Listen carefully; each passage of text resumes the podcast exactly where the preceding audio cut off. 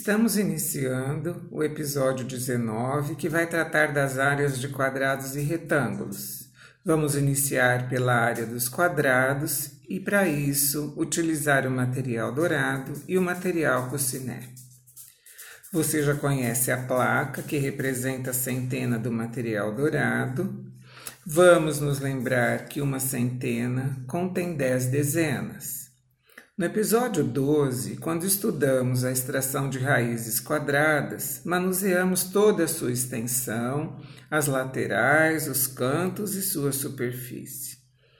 Nós contamos suas marcações laterais e encontramos 10 unidades de medida em cada um dos quatro lados. Se uma centena é composta por dez dezenas, nós podemos juntar dez barrinhas que representam as dezenas do material dourado, ajustá-las lado a lado. São dez barrinhas com dez unidades. São dez dezenas com dez unidades. São dez vezes dez, igual a cem unidades que preenchem sua superfície. Esta é a medida de sua área. A área corresponde à medida de uma superfície. Nós podemos também formar outras superfícies utilizando agora o material cossiné. Se tomarmos, por exemplo, três peças de tamanho 3, ou seja, três peças de três unidades cada uma, e ajustá-las lado a lado, formaremos um quadrado com 3 vezes 3 fileiras, 3 vezes 3 unidades, 3 vezes 3 igual a 9. 9, portanto, é a sua medida diária. Podemos construir outros. Considere cinco peças de 5 unidades cada do material cossiné.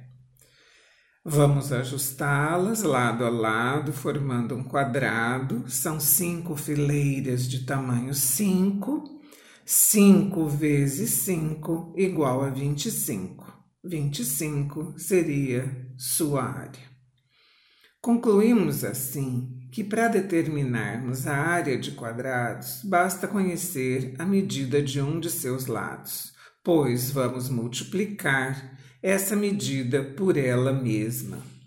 Sua área será determinada ao multiplicarmos o valor de seu lado, a medida de seu lado, por ele mesmo. Basta, portanto, elevar a medida de um lado ao quadrado. Usando um pouquinho da linguagem matemática, se x é o lado do quadrado, podemos representar que a área do quadrado é a expressão x elevado ao quadrado x com expoente 2. Vamos nos lembrar também o que foi dito anteriormente com relação a elevar ao quadrado. Elevar ao quadrado é multiplicar um número, uma base, por ele mesmo, por ela mesma. Vamos nos lembrar também dos números quadrados que nós já estudamos. 1, 4, 9, 16, 25, 36, 49, 64, 81, 100, 121, 144. Poderíamos dar sequência a esses números, mas até aqui já vamos conhecer esses quadrados perfeitos e como com eles podemos formar quadrados cujos lados são respectivamente iguais a 1, 2, 3, 4, 5, 6, 7, 8, 9, 10, 11, 12 e assim sucessivamente. Vamos usar as peças do material dourado. Uma unidade, podemos representar essa unidade pelo próprio cubinho, então, temos aqui uma unidade representando um quadrado de lado 1. 1 elevado ao quadrado igual a 1. Se juntarmos quatro unidades, teremos um quadrado de lado 2. 2 elevado ao quadrado igual a 4. Uma centena, aquela placa do material dourado. Nós temos um quadrado de lado 10. 10 vezes 10 igual a 100. Vamos construir um quadrado de lado 11 e vamos calcular a sua área.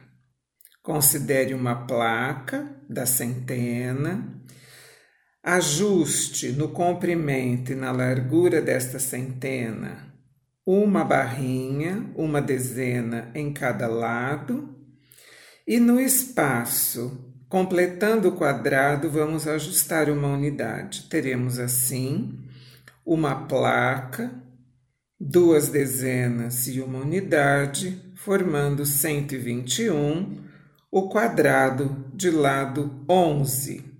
Vamos construir um quadrado de lado 12. Para isso, utilizamos uma placa, a placa da centena, no comprimento, ajustamos duas barrinhas de dezenas. Na largura, outras duas barrinhas das dezenas. E no espaço entre elas, completando o quadrado, vamos ajustar quatro unidades. Temos assim uma placa, quatro barrinhas e quatro unidades, 144, como a área de um quadrado de lado 12. Temos aqui mais uma oportunidade de compreender o que significa elevar ao quadrado. E fazendo a operação inversa, vamos nos lembrar que encontrar a raiz quadrada exata destes quadrados perfeitos é determinar a medida de seu lado. Portanto, raiz quadrada de 144 igual a 12 de 100 igual a 10. Raiz quadrada de 64 igual a 8. Raiz quadrada de 25 igual a 5. Raiz quadrada de 9 igual a 3. Raiz quadrada de 4 igual a 2. Raiz quadrada de 1 igual a 1. Espero que você tenha compreendido e que deixe seus comentários e suas dúvidas, para que a gente possa cada vez mais melhorar os nossos áudios. Meu nome é Luísa Maria Marques Poloni Cantarella e hoje é dia 22 de maio de 2020.